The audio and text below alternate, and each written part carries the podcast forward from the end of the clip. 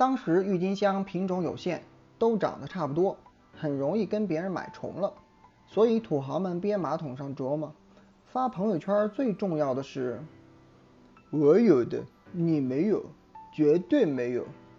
于是市场上的需求从好想要一朵郁金香，变成了好想一朵与众不同的郁金香。后来还真是巧了，郁金香转角遇到了一种病毒，据说是这种病毒导致了郁金香发生了翻天覆地的变化，颜值又升高了。于是素人变网红，土豪都抢破了头。这是郁金香涨价的第一波。第二任投机者，买花的人很多，但大家想法都不一样。比如，有的人花了一半身家把郁金香养在温室里欣赏。啦啦啦啦啦啦，我是剁手小行家。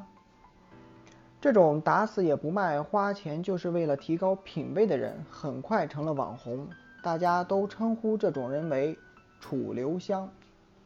还有些人买了郁金香后，手头急用钱，转手卖掉了，结果发现还赚钱了，这是咋回事呢？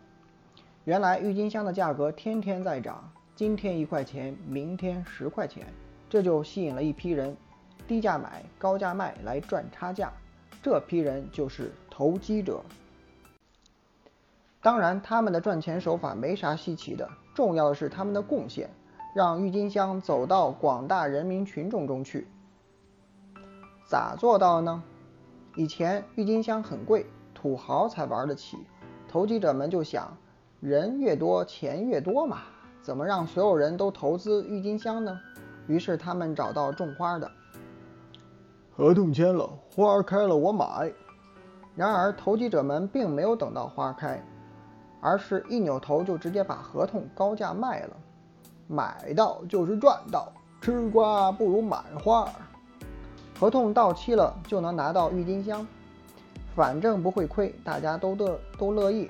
这种玩法就是期货的雏形。这么玩的好处很明显，付个首付就能买一份合同，涨价了倒手一卖，躺着赚钱。于是不管有钱没钱，人们都来掺和一脚。风口来了，兄弟们，OK。因此，投机者是第二波助攻，直接把郁金香的价格推到了巅峰。这时候不来点 BGM 都感觉不对不起这一刻。哦嘿哦，感觉人生已达到了高潮，好炫目，感觉人生已达到了巅峰。